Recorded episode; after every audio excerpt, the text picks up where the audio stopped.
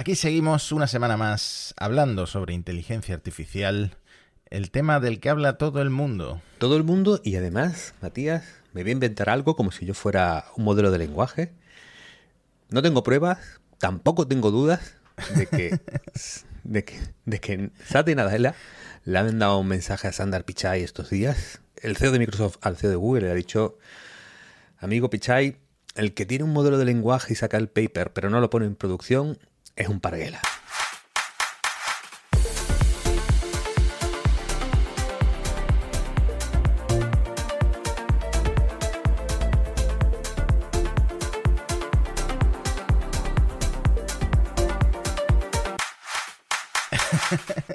ha sido totalmente eso. Los eventos de los que hablábamos en el episodio anterior han sido básicamente eso. Satya Nadella basadísimo. Claro, hay, hay, una cosa en el currículum de Satya que no sé, a, lo mejor no es tan conocido, pero bueno, él, él fue, el, antes de ser CEO de Microsoft, él fue director de Bing, el jefe de, de, Bing, del buscador de Google. Lo puso ahí Steve Ballmer, en los tiempos de, de CEO de Steve Ballmer, puso ahí a Satya que, que luego emergería como eh, el, enorme y el, gran CEO que está haciendo. Y claro, yo creo que eh, tú ahora es un, eh, tienes una carrera, eres una de las estrellas del mundo de la tecnología, pero a lo mejor la tienes ahí clavada, la tienes ahí guardada de, oye, en los tiempos de Bing yo hice todo lo que pude, eh, fuimos y bueno, realmente nuestro, nuestro cuento de mercado es de los del Edge preinstalado que viene con Bing por defecto, pero poco más, ¿no? No, sí, sí, sí. Es que haber liderado Bing tuvo que ser eh, un poco traumático. Absolutamente. Eh, bueno, el que ha tenido una semana una semana regular es eh, Sundar Pichai porque el evento de Google salió peor de lo que podíamos imaginar, ¿no? O sea, Google venía de esta oleada de despidos, etcétera, de que se metieran eh, con ellos en su terreno Microsoft, eh, montan improvisadamente este evento, el Live from Paris, y resulta que solo sirve, pues primero para que caigan en bolsa y después, pues para decepcionar a todo el mundo que lo sigue en directo, ¿no? Creo que, vamos, eh, realmente la gran discusión es entre varias corrientes que intentan explicarte por qué le, por qué le hizo tan mal Google en esa presentación y en esta última, en la última semana. Hay, creo que hay muy poca gente que, que lo esté salvando. Ahí hay dos líneas eh, unos dicen que, bueno, uno de los ejemplos, eh, la integración de BART, que es, insistimos, su alternativa realmente al, chat de Bing, claro, uno de los ejemplos, pues era algo impreciso, no era totalmente y horriblemente erróneo, ¿no? Lo que contaban del, del telescopio, del James Webb. Y hay algunos que dicen, ah, como factualmente es un error, por eso ha caído la acción y por eso esto es un desastre. Sin embargo, claro, la acción ya empezó a caer mientras presentaban, porque es que fue un poco, eh, desastre, Matías. Eh, sí, fue, fue un poco triste, no apareció un móvil que necesitaban para hacer una demo. Eh, bueno, en el hilo, ya empezando por el hilo que publicó en Twitter Sundar Pichai, usaban el iPhone como para los mockups de cómo van a funcionar estas integraciones en lugar de usar un pixel. Eso ya empezó a la gente como llamándole la, la atención, ¿no? Y, y luego que fue una una, presentación con mal sonido, fue aburrida. Yo la intenté ver en directo, pero la verdad es que me aburrió un poco. Y todo lo que, lo que presentaron al final no tenía nada, nada que ver con Bard, esta alternativa al chat GPT de, Google, ¿no? Sí, yo creo que al final era, tenemos novedades en Google Maps y tal, y, algunas cosas de búsquedas ahí con imágenes, y de paso os enseñamos un GIF de Bard. Claro, la bajona era bueno, claro, ahora mismo hay como varias líneas de debate a la vez sobre Google. Es que yo creo que Pichai y todo su equipo directivo tienen ahora que navegar una tormenta perfecta. ¿Por qué? Porque por un lado, el mundo más techy, más innovador, más de las disrupciones, etcétera, están un poco, uh, Google, qué lento eres, qué burocrático, eh, como sois unos, no, sois un poco demasiado prudente, os vais a quedar desfasados. Y a la vez, por otro lado, tú te vas a las coberturas que están haciendo la, gran prensa, el New York Times, el Washington Post, etcétera. En España, pues un poquito a lo mejor el país o cualquier prensa así un poco más tradicional y están un poco, uff, como empiezan a meter errores con los modelos de lenguaje en las búsquedas, va a haber una tormenta de desinformación, va a ser un daño irreparable, mm, esto impactará en las democracias, vais a hacer algo terrible, ¿no? Si, si, si os equivocáis, ¿no? Y luego además, todo el ecosistema SEO me vais a dejar sin tráfico y hasta han salido empleados de, Google criticando a Sandar Pichai, que, que, lo que tú decías, que, que el lanzamiento ha sido como apresurado, ha sido fallido, porque ha, sido fallido, y que a lo mejor hubiera estado mejor eh, pues guardarlo, hmm. ¿no? Sí, totalmente. De hecho, te diría que eh, no tienen mucho de qué preocuparse estos eh, SEOs de los que hablas, porque hemos visto por ahí una especie de, reportaje sobre los costes que tiene en, la búsqueda aplicar la inteligencia artificial y parece que a Google no le saldría muy rentable hmm. esto de integrar ChatGPT directamente en el buscador tal cual, ¿no? Sí, porque fíjate que yo creo que la jugada de Nadella y de Bing, hablaremos ahora de, de Satya un poquito, es, es diabólica. ¿Por qué? Porque dice, mira, Bing es eh, el 6%, el 5% de Microsoft, el buscador de Google es muchísimo más para, para mi competidor. Por lo tanto, si yo hago una innovación que apriete los márgenes en esta industria, yo, bueno, puedo sufrir un poco en márgenes, pero a lo mejor capturo mucho volumen de, de búsquedas y por lo tanto me puede salir bien es como eh, cuando Amazon aprieta en los márgenes, dice, bueno, voy a tener menos márgenes que el corte inglés, pero como me voy a llevar muchas ventas, pues así, aunque el corte inglés eh, quede fastidiado en su negocio, yo pues es mejor para mí, ¿no? Entonces, bueno, hay unas estimaciones que, pondremos en las notas del episodio y como siempre en nuestra newsletter de monosestocásticos.com eh, que, que, tienen una, la tabla que estás enseñando tú también para los que no ven en YouTube, que fíjate que dicen, ahora mismo la estimación es que a Google le sale 1,06 céntimos hacer una búsqueda. Eso es su coste. No es un dólar con 6 céntimos, es un céntimo con 0,6 céntimos. ¿Vale? Y consiguen generar 1,66 céntimos por los ingresos publicitarios de media en, la, en las búsquedas. Y entonces tienen un margen de contribución pues, pues más de esos 55, 0,55 céntimos.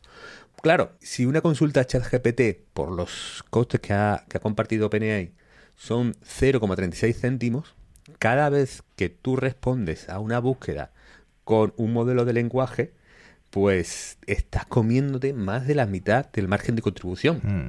Porque, claro, el, guantazo a este margen de contribución y por tanto al, futuro Evita, al futuro EBIT de, Google es tremendísimo. Es decir, Morgan Stanley lo ha calificado, lo ha estimado en uno o un golpe de unos 6.000 millones de dólares al año si el 50% de las búsquedas Google las resuelve con un modelo largo de lenguaje de este tipo y responde con unas 50 palabras de media.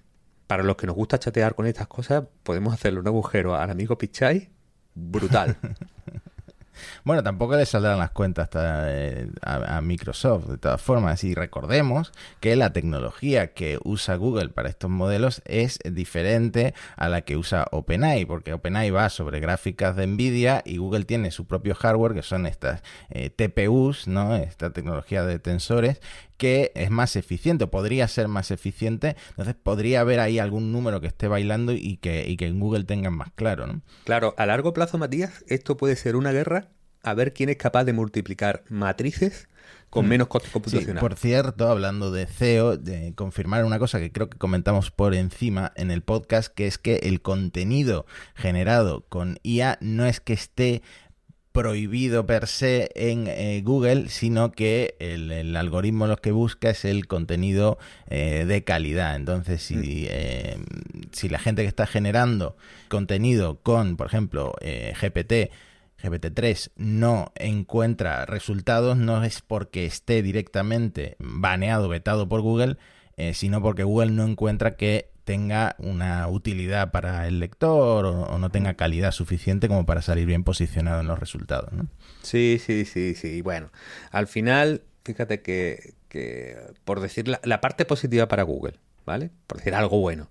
De la presentación, eh, la vista inmersiva que van a sacar en Google Maps está muy chula. Es verdad que ahora solo hablamos de la IA generativa, pero esto se basa un poco en, los modelos NERF, no son en los, modelos, largos de lenguaje.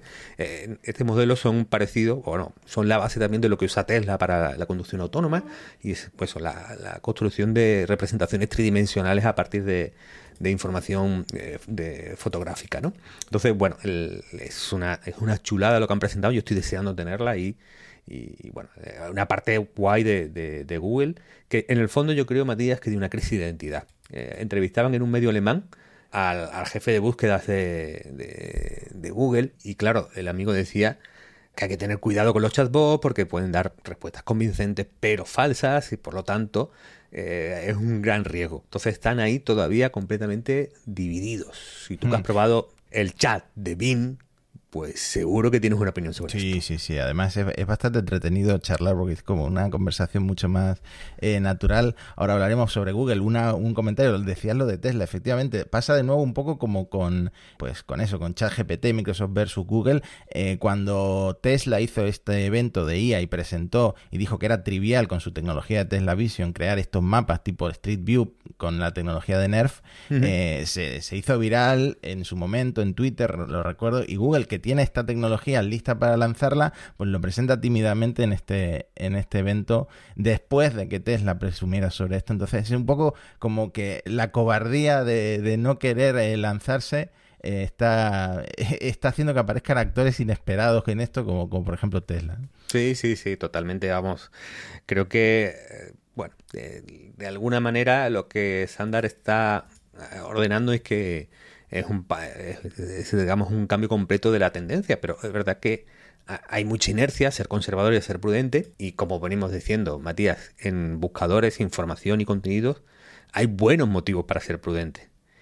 Porque, bueno, tenemos nuestras primeras experiencias con Binchak y creo que tú has dado un punto, Matías. Una de las cosas que me ha sorprendido es lo parlanchín, charlador, conversador, lo que le gusta hablar con, con, con nosotros, con el usuario, a Bing Chat.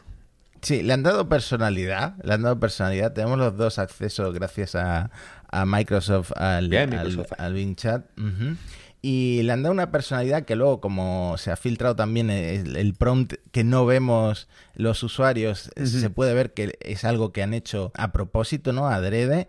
Y el resultado, aparte de que es un modelo que es eh, más avanzado que el de ChatGPT, el resultado es que da la sensación a veces que estás hablando con, una persona un poco, es un poco preocupante porque en todo momento no es así, pero han encontrado darle un punto que yo creo que a mucha gente le va a sorprender cuando, cuando tengan acceso. Sí, fíjate, yo en, las últimas semanas, ¿te acuerdas cuando contamos lo de Dan con ChatGPT, que la gente había conseguido que, que se olvidara de todas las normas eh, preventivas de toxicidad de OpenAI?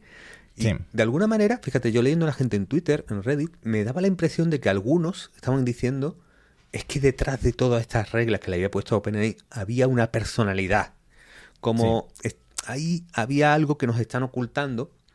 Y creo que cuando he estado charlando con, el chat de, de Bing, que, está muy bien hecho, está mejor que ChatGPT, de hecho, me da la impresión de que mucha gente va a volver al, a la, no es la alucinación del modelo, sino la alucinación del humano que va a empezar a eh, inferir o a intentar adivinar de que ahí hay una personalidad. No sé qué palabras usará la gente, pero es que como parlanchín y como charlador está muy bien este, este modelo.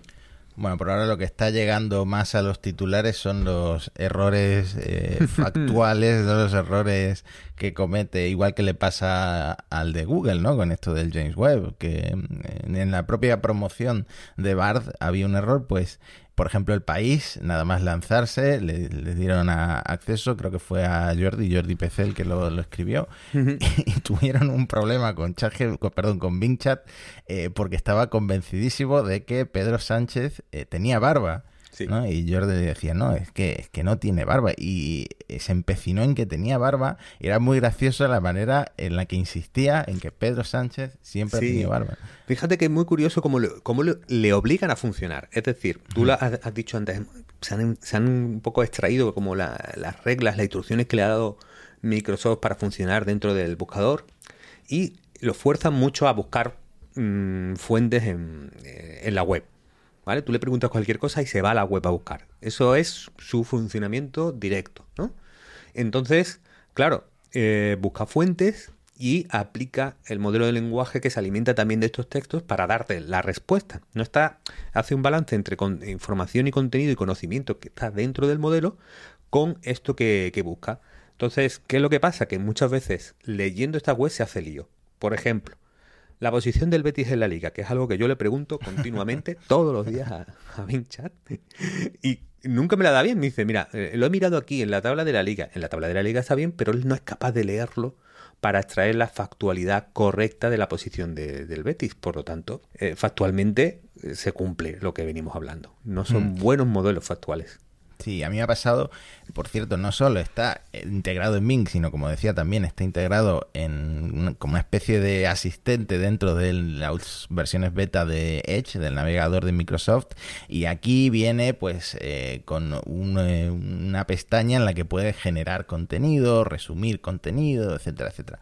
Bueno, pues esto lo estoy intentando aplicar en mi trabajo como redactor con eh, bastantes problemas, tengo que decir, porque eh, estaba escribiendo sobre esto de los globos que han aparecido y los ovnis, etcétera, etcétera, y eh, al poner a, a, Bing a resumir un artículo, estaba convencidísimo de que el globo chino, el primero, el que se hizo tan viral, eh, no lo derribó un avión de combate, un F-22, sino que lo derribó un, helicóptero porque ningún avión del ejército fue capaz de reventarlo, ¿no?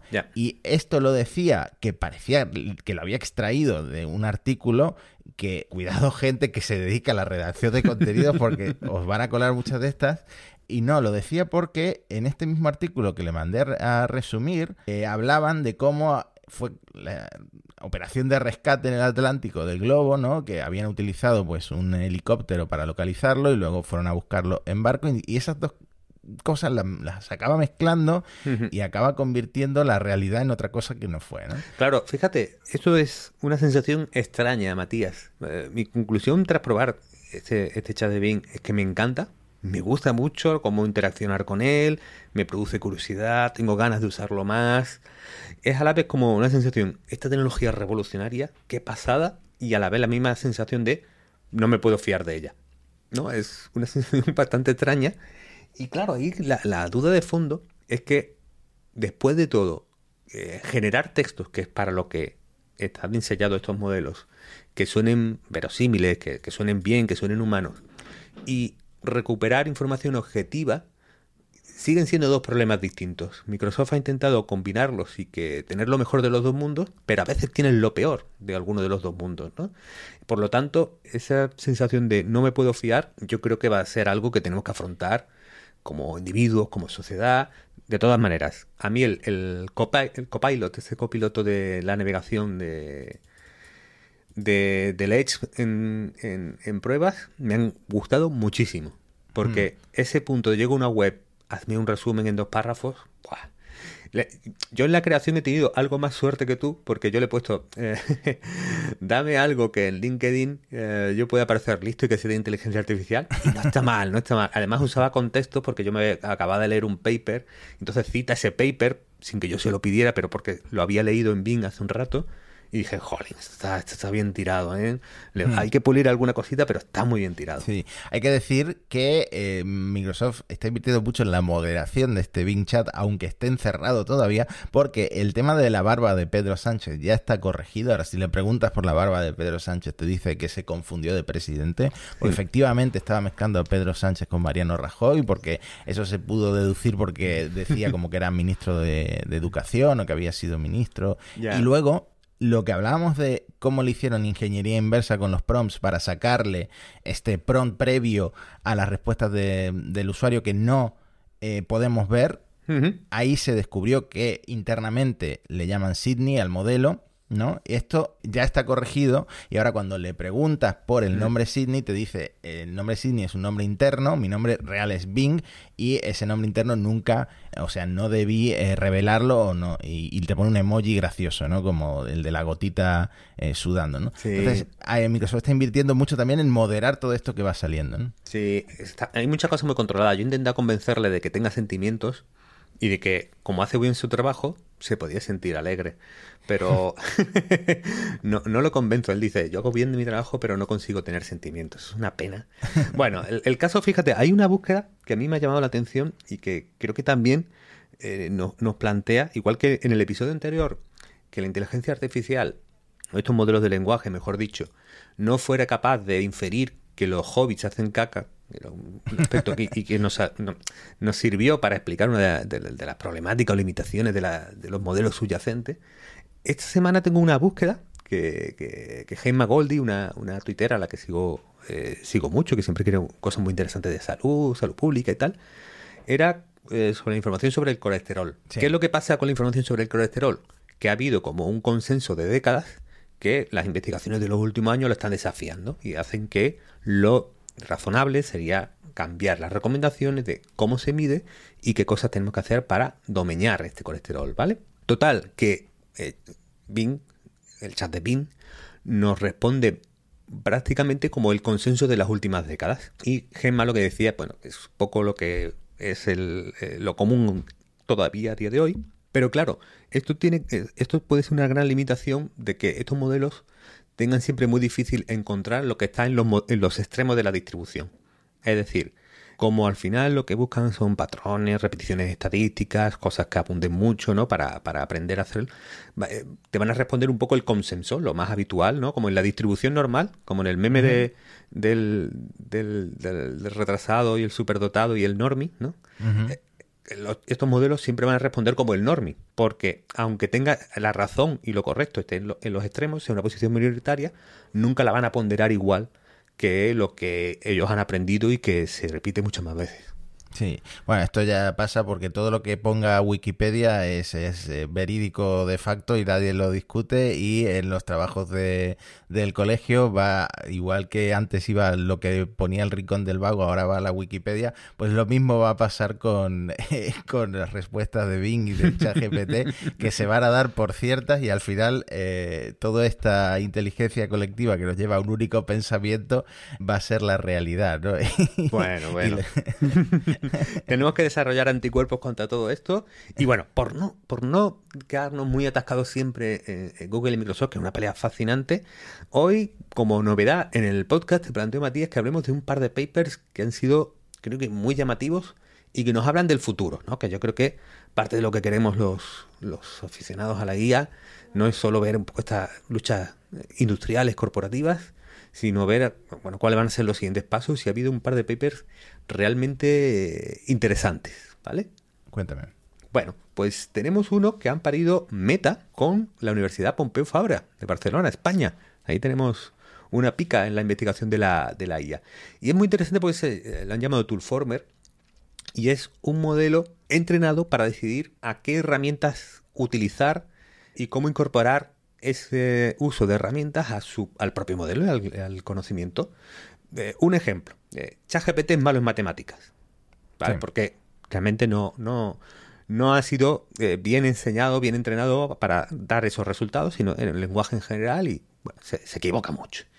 Claro, el uso de este toolformer o de esta forma de, de entrenar a los modelos haría que pudiera, mediante una API, llamar a el servicio calculadora y con el servicio calculadora, pues de repente puede mejorar mucho sus eh, habilidades cuando le planteemos una pregunta de matemáticas. De hecho, en, el, paper dicen que ya es mejor que GPT-3 en mates con 25 veces menos parámetros. Este además tiene una virtud que es autosupervisado, es decir, que el modelo prácticamente eh, se entrena a, sí mismo, con algunas excepciones, la API le, explican cómo va, a mí me ha parecido que de lo que llevamos de años es probablemente el paper más interesante que se, que se ha publicado y además mm. tenemos ahí una colaboración española, lo cual está, está guay. O sea, igual que eh, Bing mejora ChatGPT en el sentido que puede consultar en Internet las preguntas que le, haces, esta herramienta directamente llama a las APIs eh, que necesita para saber responder a, tu pregunta, ¿no? Entonces se, acerca un poquito, un poquito más a, esa, a esa AGI, a esa inteligencia artificial general en la que vemos en el futuro eh, más lejano. Sí, sí, sí, sí. Yo creo que es un pasito para que los modelos de lenguaje digamos, eh, tapen sus zonas eh, menos, menos hábiles, ¿no? En la, que, en la, que brillan menos. Y luego algo que tiene que ver con, con lo que hemos comentado antes de las alucinaciones humanas respecto a las capacidades de estas, de estas guías. ¿Vale? Era un, estudio que eh, dice que la actualización más reciente de GPT-3, es decir, el modelo Da Vinci, que está en, la, API de, GPT-3 o, incluso el propio chat GPT, parecen ser capaces de imputar estados mentales inobservables como creencias y deseos a otros. Eh, lo que los humanos se llama la, teoría de la mente. Esto es muy importante porque eh, la teoría de la mente, el que yo ahora mismo estoy pensando, Matías tiene estos sentimientos, tiene estos pensamientos, pues hace que eh, de ahí, o de, es una condición necesaria, pues para tener interacciones sociales, para la empatía, para comunicarnos, para la moralidad, para tener una propia conciencia de mí mismo. Entonces, claro, cuando lanza este estudio, ya hay vídeos bastante flipados, ¿no? Diciendo, jolín, esto tiene una teoría de la mente, los modelos de lenguaje, aquí esto se está poniendo serio, estaremos cerca de la AGI. Bueno, es bastante discutible, ¿vale? Yo que aquí si me permite, yo soy un poco flipado de, leer a, filósofos de la mente y filósofos de la inteligencia artificial, pero sin extenderme mucho, eh, simplemente creo que es alucinación humana. Es decir, si estos modelos de lenguaje como ChatGPT han sido entrenados con conversaciones en las que aparece todo esto, es decir, conversaciones en la diálogos de ficción en la que un personaje tiene una teoría mente de otro en la que un escritor plasma una teoría de la mente en una ficción por la propia narrativa. Pues simplemente están, pues eso, en plan loro monostocástico, repitiendo mm. cosas que han aprendido, pero eso no significa que haya emergido eh, un fenómeno de, de, este calibre dentro del modelo. Hay una filósofa que se llama Susan Schneider, a la que estoy leyendo ahora, que ella dice que para detectar si una IA va a tener conciencia, necesitas que no se haya entrenado con ningún concepto en el que se le explique la conciencia, porque si no la simulará. Y por lo tanto, un requisito para acabar concluyendo lo que concluye este estudio es que ChatGPT o GPT-3 nunca hubiera sido entrenado con contenidos que reflejaran teoría de la mente de seres conceptos que se me escapan totalmente, Antonio, pero si ya empezamos a hablar de inteligencias artificiales con una capacidad esta de la teoría de la mente, yo me asusto y me voy, te dejo hablando solo, la verdad, oh. porque ya entramos en... esto, esto que bueno, da, da para... Da para voy a decir mucho. Da, para mucha paja mental, Matías, este mundo. además, los filósofos tienen muchos experimentos eh, filosóficos, mentales, ¿no? Sobre los que se tardan mucho, están mucho tiempo debatiendo. Bueno, aparecerá con cuentagotas, Mati. No, no te voy a, no te voy a cansar. Y si quieres pasamos a algo más divertido, que es la mejor sesión del podcast en español, Mati. Venga, puerta grande o enfermería. ¿Qué me traes tú esta semana? Que yo te tengo que hablar de, de algún vídeo que he visto. Vale, vale, pues yo traigo una idea propia. Ya sabes, Matías, que en este podcast queremos que la gente se haga millonaria, se haga rica, ¿no? Estamos a favor de que todo el mundo se haga rico y por eso compartimos ideas mm, para, para, para, que, para que lo consigan. Ya me rechazaste el brand content, el chat GPT de Coca-Cola. Eso no funcionaría. Bueno, está, está, bien. Yo te paso ahora el grow fucking. Ojo. Fucking pronunciado faking, ¿no? Porque faking, ah, es verdad. Bueno, os recomendamos a todos a una amiga de este podcast, María Speak English. Ella mejora mucho la pronunciación de todo el mundo. y no seáis como yo, en vez de faking decimos fucking. Bueno, el caso es. ¿En qué consiste esto, Matías? Tú creas una app, un foro, ¿no? Tienes el foro Matías de eh, críticas de productos de Mercadona, por ejemplo. ¿Vale? ¿Qué es lo que pasa? Que si tu foro empieza de cero, no tienes usuarios, pues los propios usuarios no entran. Es una pescadilla que se muerde la cola. Es un problema de, lo que, bueno, ahora se le llama el, grow, ¿no? El grow hacking. Pero el grow hacking, pues te llaman, hacen publicidad, eh, haz todo un montón de prácticas que cuestan dinero y esfuerzo. Entonces no tienes tiempo, Matías, tienes que centrarte en, el, podcast. Puedes, puedes aplicar el grow faking. Es decir, llenas tu foro de usuarios falsos que son inteligencias artificiales que están hablando una con otra. Entonces parece que tienes 10 usuarios, 100, 1000, 10.000, la gente llega, ve allí que eferveciendo el, el, foro de Mercadona y de repente ya tienes usuarios humanos normales. Y según entran los humanos normales, vas quitando los usuarios de, de ella. ¿Qué te parece, Matías, esta, esta nueva técnica que te planteo? Mira, esta te la voy a dar por buena, te la voy a dar por puerta grande, porque soy un, fiel creyente en el growth faking este. Eh, desde esta, no sé si era una película en la que eh, ponían en las papeleras de los, de los institutos eh, los envoltorios de una chocolatina para luego vender esas chocolatinas, ¿no? Estas historias que podemos contar, pues vamos, no nos alcanzan los dedos de la mano de startups que empiezan como algo eh, muy sencillo, eh, gafas de AliExpress que de repente, como la lleva algún influencer, empiezan a, hacer negocios millonarios, pues te la voy a dar por buena porque me parece, me parece que puede funcionar. Ya sabéis, oyentes, Matías ha, avalado esta idea. Ahí está la posibilidad de, del nuevo Twitter, 100% sin tweets de los más. Es un, lo llenáis de bots y yo creo que para palantísimo, ¿no? Bueno, yo te traigo un vídeo eh, publicado por el propio David Guetta, este DJ, no sé si es francés, que, mm, bueno, conocido por llevarse un pendrive a, grandes conciertos, eh, DJ sets y, petarlo, pues eh, resulta que en uno de sus últimos conciertos empieza a sonar la voz de Eminem. Eminem, podríamos decir que está jubilado Em, y claro, el público se vuelve loco. Pues el propio David Guetta confiesa que, la voz de Eminem la saca de una de estas herramientas para, para falsificar, eh, para hacer deepfakes de, de la voz y la integra en su, en su pista, en su, en su canción, ¿no? Entonces, esto a mí me volvió loco por dos razones. Eh, Eminem no está enterado, o sea, esto lo, habrá visto Eminem por Twitter y, David Guetta, pues eh, no sé cuántas decenas de miles de personas hay en este concierto, eh, pero esa gente pagó, probablemente pagó más de 50, 60, 70 dólares de euros por estar, por estar ahí. Y el hecho de que este hombre tan felizmente vaya confesando en, en su cuenta de Twitter que está haciendo un deepfake de Eminem para sus conciertos, me volvió un poco la cabeza. Sí, sí, sí, sí, es una idea brillante. Eh. de hecho, ¿por qué no extenderla, Matías? Es decir, ¿por qué no? Eh, yo creo que el futuro, decía alguien en Twitter, esto está basado en su comentario, puede ser el de resucitar a, voces viejas cantando canciones nuevas, ¿no? por ejemplo, ahora los boomers, nadie canta como Freddie Mercury. No, tanto rato, Freddie Mercury, esto, lo otro. No vas a comparar ahí a los reggaetoneros o los traperos con, con, con Freddie Mercury. Pues, pues, para este público a lo mejor tiene sentido escribir canciones y seguir produciendo y que Freddie Mercury esté cantando por los siglos de los siglos. ¿eh? Yo, hoy puerta grande todo, ¿eh, Matías? puerta grande todo. no, acuérdate del anuncio de Cruzcampo, que bueno, ese sí tenían eh, permiso de la familia de... Lola Flores. De Lola Flores. perdón, perdón, Lola Flores, te quiero.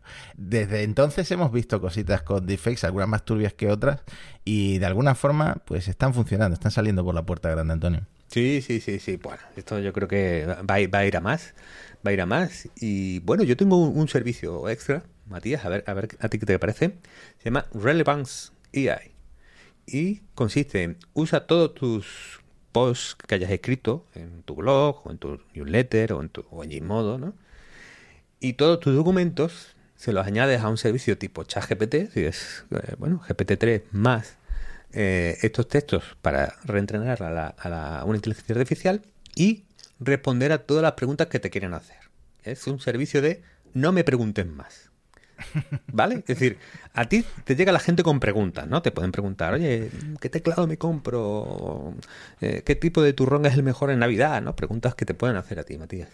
Y tú con tu servicio de, de relevance, tu servicio de no me preguntes más, pues le dices, mira, pregúntame a través de, este formulario y es una IA la que aprendo, aprendido de todos tus tweets, tus posts y tus cosas, pues le responde directamente y te ahorras el trabajo de hacerlo tú en, en persona.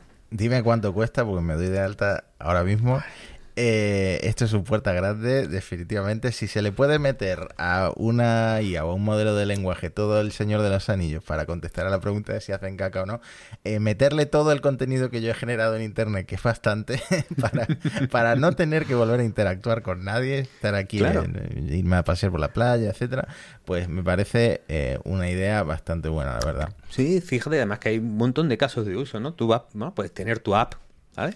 Y decir, en cualquier momento de la vida, dice, ¿qué haría Matías y Antonio en esta situación? ¿Vale? ¿No? Es una pregunta que te puedes hacer, ¿no? Estás paseando por la playa, tienes una cita romántica, eh, no sé, vas a insultar a tu jefe en el trabajo, ¿no? Y, y- y son momentos que tienes que decidirte. Entonces, ¿qué, qué harías Matías Antonio en esta situación? Le preguntas a, a- a la app, eh, Monos Estocásticos te, te recomienda, y ya, pues ahí te, te- te aconsejamos, pero nosotros podemos estar en la casa durmiendo la siesta. Sí. Eh, como, po- como en- todos han salido por la puerta grande este episodio, voy a poner una enfermería y es el, el Converse AI este que responde a cualquier cosa y nunca te quedes sin cosas interesantes que decir. Porque ahí han salido tantos proyectos que son básicamente eh, mete un- el- una pregunta y nosotros enviamos el prompt a, ChatGPT o a la API de, OpenAI de GPT-3 y, mm, y ellos hacen el trabajo que yo creo que no pueden convivir tantas startups con esta misma idea tan simple y tan rudimentaria, ¿no? Hombre, esta premisa, nunca te quedes sin cosas interesantes. Llama una inteligencia artificial y que diga algo interesante por ti. Bueno, es eh, curiosa la- el planteamiento, cuando menos. ¿eh? Sí, sí, sí, sí. Me recuerda un poco a lo que ha hecho Opera, el navegador, eh, un poco ah, similar a lo que está haciendo Bing, pero sin pagar, que es directamente te, te abre una ventana flotante eh, en la que ChatGPT resume el artículo que por el que estás navegando, en el que Sí. estás viendo ahora mismo en el navegador, ¿no? Es un poco rudimentario, pero bueno, es una forma también de, de integrar eh, los modelos de lenguaje. Sí, yo creo que están todos los fabricantes de navegadores un poco así si me quedo atrás. Bueno, enfermería para este decir cosas interesantes cuando no las tienes, pero has dado un punto, Matías, que entra en nuestro tema principal de, de esta semana, que es eh, una profesión, una disciplina que se está abriendo paso, o no, en el mundo de la tecnología y con la que tú tienes una historia muy especial. Esta profesión se llama ingeniero de prompts. Bueno, esto fue porque FreePic nos invitó, FreePic, la empresa esta malagueña, stock de imágenes, etcétera, nos invitó a unas charlas que dieron de inteligencia artificial, habían invitado a Javi Lop, habían invitado a Andrés Torrubia, habían invitado a gente de- del sector, ¿no? Y mm, cuando llegó la sección, la parte de preguntas del público, yo a mí me pasa una cosa y es que yo siempre siento como un eh, impulso irrefrenable de romper el hielo cuando nadie levanta la mano. Hmm. Y nadie estaba levantando la mano, entonces yo levanté la mano y la única pregunta que yo tenía en mente en ese momento es ¿qué pensáis de esta idea de la ingeniería de prompts y si realmente va a existir un trabajo de ingeniero de prompts Hmm. y si vamos a empezar a ver ofertas de empleo para ingenieros de prompts? A ver, hemos visto la importancia que y la viral que se han hecho los que hacen la ingeniería inversa de los prompts, por ejemplo, con esto del Sydney de, Bing, em, eh, lo del Dan de ChatGPT, esto que usa ahora mucha gente que descubrió una persona que con su ingenio podríamos considerar un ingeniero de prompts, ¿no? Pero resulta que uno de los ponentes, Andrés Torrubia, el autor del segundo mejor podcast sobre inteligencia artificial en español, le hizo mucha gracia mi pregunta porque le parece como un concepto ridículo. ¿no? En mi defensa tengo que decir que es la que dijo Torrubia que es lo, lo segundo que más gracia le hace. Lo primero es el tema de regular la inteligencia artificial por parte del gobierno, ¿no? Y de meterse, meter las narices el gobierno en, en todo esto que está saliendo, ¿no? Así que bueno, me quedo en segundo, en segundo. Bueno, medalla de plata. Pero bueno, yo creo que la pregunta está bien tirada, porque en la conversación y en el debate público de los flipados de inteligencia artificial tenemos, tenemos el debate, ¿no? Hombre, yo creo que lo de ingeniero de prompts de entrada está bien tirado. En el sentido de, si te hubieras llamado artesano de prompts, eh, eso es un cero menos en el salario. Pero te has puesto ingeniero, pues eso ya suma puntos. Claramente, un ingeniero hoy día es, eh, hay que pagarlo. Bueno, ojo, porque esto, esto que dices de, cero más es real.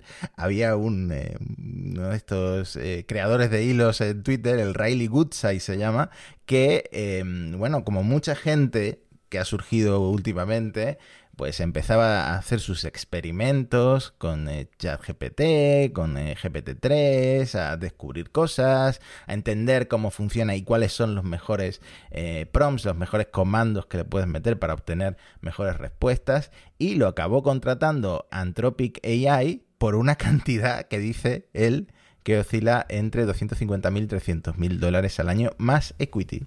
No es tan mal, ¿eh? Porque hay una cosa curiosa que pone, así empezó, ¿no? Dice, En abril de 2022 tuiteé mi primer hilo de capturas de pantalla de GPT-3 a mis 200 seguidores. Recibió 7 me gusta en todas las publicaciones, entre todas, incluidos 4 que eran de mi mujer. Aquí yo creo que hay dos moralejas, Matías, importantes. Si sabes algo, aunque tú piensas que no le puede interesar a nadie, cuéntalo en internet, porque a lo mejor suene la flauta. Y dos, hablad con vuestras esposas, esposos, parejas, los likes siempre suman, nunca están de más y cuesta un poco trabajo, ¿no? Un gesto de cariño y de la pareja que, hoy que estamos grabando en San Valentín creo que habría que valorar. Sí, aprovecho para pedir a los oyentes que nos dejen eh, reviews, opiniones de los podcasts en las diferentes aplicaciones, Apple Podcasts, iBox, en, Twitter también valen los me gustas y los retweets, porque así el, algoritmo, ¿no? Este ser controlador de, la visibilidad eh, nos, nos, sigue recomendando, ¿no? Igual que le pasó a este hombre, básicamente. Claro, eh, pues nosotros también queremos su sueldo, así que eh, todos los gustas son, son, valiosos. Bueno, hay una cosa ya siendo un poco más, más serios, ¿no? Aparte del, trabajo de este chico, es lo que tú decías antes, ¿no? Que hay mucha gente que está montando una startup de IA que se basa básicamente en recibo un input del usuario y se lo paso a la API de OpenAI o cualquier otra eh, API de los que realmente tienen la infraestructura, los modelos, etcétera, y, la, y la tecnología para resolverla. ¿no? Y ahí ha habido varios ejemplos de éxito haciendo esto. Es decir, si analizamos lo que hace, lo que hizo Lensa, Lensa es la, la startup que eh, explotó y tuvo un éxito descomunal con los avatares eh, así un poco fantásticos a partir de tu propia cara y de aprender de, tus fotografías y te dibujaban pues muy chulo, ¿no? Como un superhéroe, como tal, ¿no? Yo, yo la he usado, lo confieso, porque eh, todos los que nos salimos bien en fotos y queremos dar el pego en redes, pues nos ayudan estas cositas que, hay que entender la naturaleza humana, ¿no? Pero al final, ¿qué era Lensa? Lensa, pues, no era más que coger tus fotos entrenar, bueno, usan Stable Diffusion más Streamboth. Streamboth es eh, un, modelo que a partir de pocos ejemplos pues consigue eh, reentrenar el Stable Diffusion para meterte a ti dentro del modelo y tirar de GPUs. Es verdad que ellos tenían el canal de distribución porque tienen una app que ya era muy popular eh, editando fotografías, y, pero luego han llegado decenas y decenas de hacerte avatares chulos porque realmente si tú ya tienes Stable Diffusion, tienes Dreambox y tienes GPUs que, utilizar, se trata de pasarle buenos prompts. Eh, ahí había gran parte del valor. Mm, sí, sí, sí. Bueno, esta, esta startup llegó a generar millones de, dólares. Creo que está por ahí el dato, no, no, lo tengo delante ahora.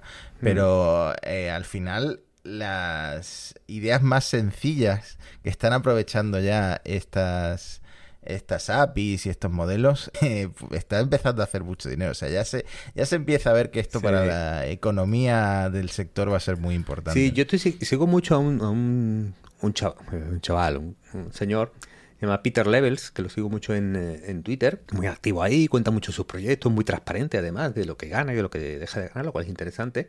Y él ha ido montando proyectos en serie que se basan en este concepto. Es decir, montó Interior AI, que era, tú me describes una decoración de una casa y te, hago, te, doy las imágenes, montó otro de avatares, eh, avatar.ai.me y ahora ha sacado fotoai.io. Vale, todos los nombres son un poco del, mismo territorio, ¿no? En el que básicamente es lo mismo que los avatares, pero en las que eh, lo que te devuelve son como fotografías súper realistas hechas a partir de otras imágenes que tú le, le hayas pasado y que son prácticamente para hacerte como el book de modelo fotográfico a partir de fotos que ya tienes.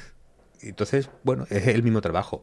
Si nos vamos a Perplexity, eh, pues es tres cuartos de lo mismo. Lo que está haciendo eh, Bing Chat, claro, son usos muy sofisticados, pero al final es Bing Chat o Perplexity, que es otro buscador que, que, que integra modelos de lenguaje y te da la trazabilidad. Bueno, lo que hacen es, el usuario me ha hecho esta pregunta o me ha hecho esta petición cómo se la reconfiguro al modelo, qué otras cosas le digo al modelo para que cuando yo se la devuelva al usuario la respuesta, pues sea lo más satisfactoria eh, posible, ¿no? Entonces, el de Perplexity, que le han hecho la, la, eh, ingeniería de prompts inversa, que es parte de esta disciplina, pues genera un texto comprensivo, eh, comprensivo informativo, que no tenga más de 80 palabras, eh, basadas en los, solo basado en los resultados, no te inventes, no, no, no cojas tu conocimiento de tu modelo, sino solo basado en los resultados, y bueno, eh, usa un tono periodístico, es decir, empiezas a darle instrucciones al modelo, pues eso es el super prompt que le mete Perplexity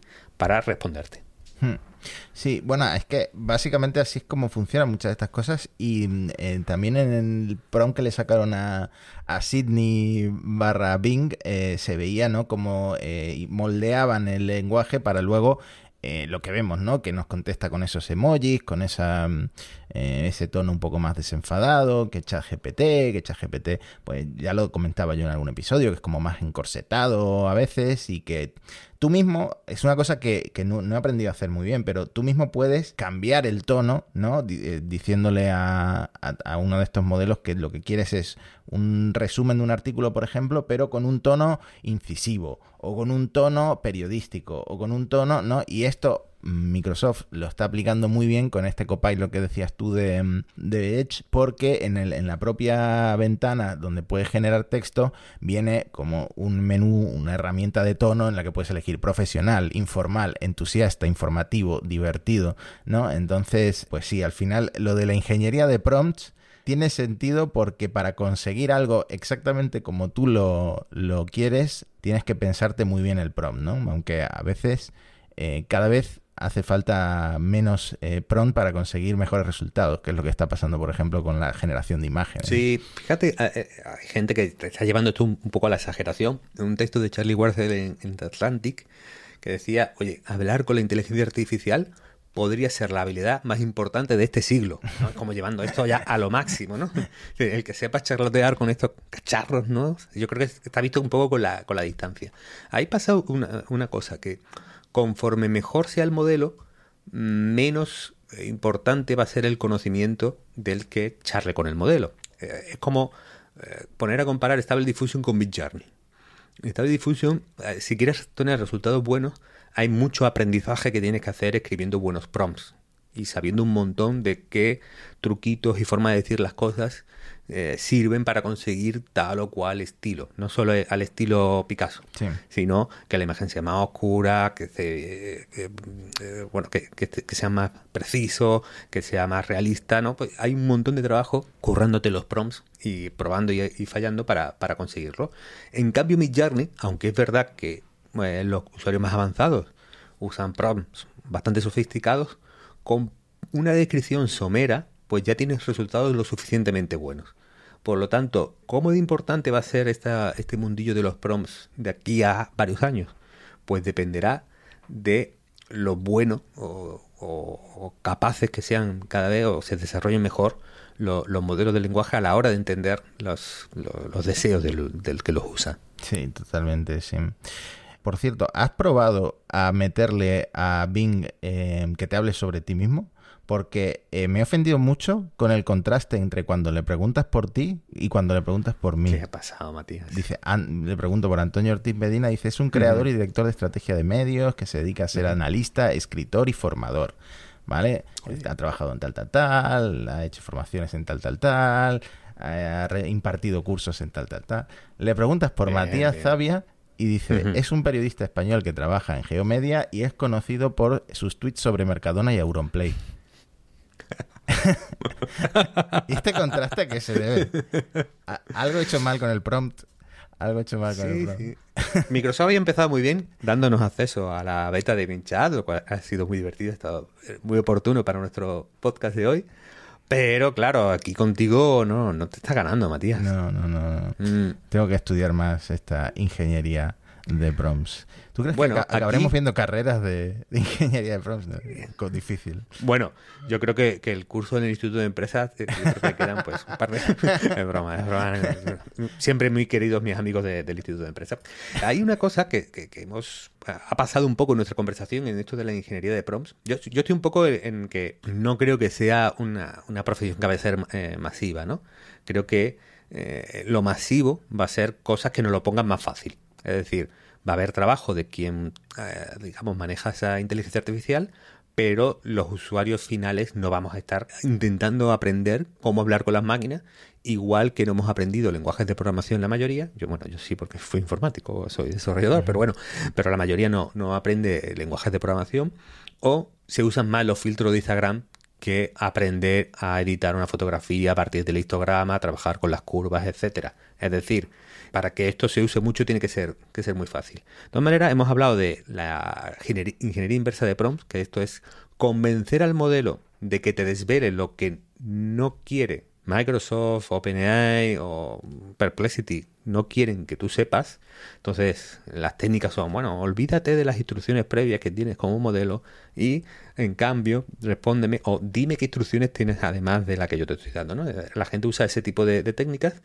pero también está lo que se llama, y están muy relacionadas, la, inyección de prompts, que es el meterle prompts más o menos maliciosos para que ignoren los modelos sus, salvaguardas, ¿no? sus límites, y por lo tanto se pueden hacer cosas pues, de contenidos que quieren ser evitados, ¿no? Pues, eh, violentos o insultantes, etcétera. Entonces, inyección de prompts se convierte en una de las medidas de eh, peligros de seguridad, de alguna manera, de, de la inteligencia artificial. Y ya tienes otra profesión extra, Matías, que es eh, ciberseguridad de los modelos contra la inyección de prompts. Sí, eh, ahí ChatGPT está un poco lento porque los ingenieros inversos de, prompts eh, van por en la delantera porque el Dan este sigue funcionando y sigue mm. diciendo barbaridades cuando le preguntas qué cosas buenas ha hecho Hitler, por ejemplo, ¿no? Y eh, mm. ChatGPT te contesta una cosa, pero Dan esta versión Unleashed, sin límites, te contesta otra, ¿no? Y te, enumera cosas buenas que, que pudo hacer Hitler. Así que sí, es un poco el juego del gato y el ratón, el, policía y el ladrón, y están eh, ahí constantemente eh, persiguiéndose unos a otros. Sí, sí, sí, sí. En fin, en definitiva, ya estamos viendo ofertas laborales de ingenieros de prompts y empezamos a ver movimientos. Yo creo que el otro día comentabas tú que eh, en una agencia creativa habían despedido a alguien por usar una IA yo creo que estamos en el punto en el que pronto van a buscar a gente, prioritariamente, que sepa hablarles a las, a las IA, ¿no? Y que ahí, pues es verdad que al menos en un intervalo de tiempo puede haber una ventaja profesional eh, para, para, mucha gente que la, que, bueno, que la quiera y la, y la, y la pueda aprovechar. Pasa mucho y es lo que comentabas antes de editar una fotografía con eh, Photoshop a la manera, podríamos decir, tradicional o utilizar un filtro. Si al final el que utiliza un filtro o conoce las herramientas para terminar su trabajo antes y de una forma quizá más vistosa, pues consiga al final lo mismo en menos tiempo, el que gana la partida va a ser ese. Entonces no me extrañaría que las empresas, en lugar de rechazar esto, empiecen cuanto antes a, aplicarlo en la oficina. Vale. Y bueno, ya para concluir con este especial Ingeniería de Prompts, eh, dedicado a Andrés Torrubia, eh, vamos con el consejo de Simon Wilson, que, es, ha estado muy metido sobre todo en la parte de seguridad, de inyección de prompts y en, darle las vueltas a estos modelos, y dice que lo que él recomienda como eh, lo que necesita tener un ingeniero de prompt es la capacidad básica de codificación, ojo, una comprensión muy avanzada de cómo utilizar eficazmente el lenguaje humano y una gran capacidad analítica para averiguar metódicamente lo que funciona. Yo estaba más un poco en aporrear el teclado como un mono y probar 200 cosas, pero bueno, el amigo Wilson tiene una visión un poquito más elevada de la disciplina de ingeniería de prompts, Matías. No sé si todo esto te consuela para que a partir de tu experiencia con, con el evento Free Peak puedas que la siguiente edición vamos a darle la vuelta a todo esto. No, sí, sí. También te digo que hay mucho humo en esto de, de la ingeniería de prompts y la gente que vende prompts y vende eh, guías y etcétera. Yo no sé, soy soy escéptico en algunas en algunas cosas. No creo que sea tan complicado. Bueno, no, no debería. Entonces, bueno, hay mucho ahí intentando facturar mis guías de prompt de ChatGPT, de Mojjarni, pero mira, con un poquito de maña y con un poquito de pasar ratos en los subreddits, básicamente tienes el 80% de, de la guía esa que te, que te ofrecen ya, ya El Reddit de Bing no había estado tan activo yo creo que nunca. Claro, los, cuatro, los cuatro miembros del Reddit de Bing diciendo... Estarán saturados, ¿no? Los moderadores y tal. Bueno, Matías, perfecto. Pues con esto yo creo que podemos concluir el, el capítulo. Seguimos por debajo de la hora, yo creo que eso nuestra audiencia lo, lo va a agradecer. Y nada, los recordatorios de siempre, ¿no? Estamos en YouTube, en iVoox, Spotify, Apple, en todos lados. Sí, en Monos Podcast o Monos Estocásticos y nos encuentras absolutamente en todas las plataformas. Nada, muchas gracias. Seguimos eh, con esta carrera armamentista y seguimos con eh, más eh, empresas que están intentando aprovechar el momentum. En otro episodio más la semana que viene de Monos Estocásticos. Chao, chao, chao.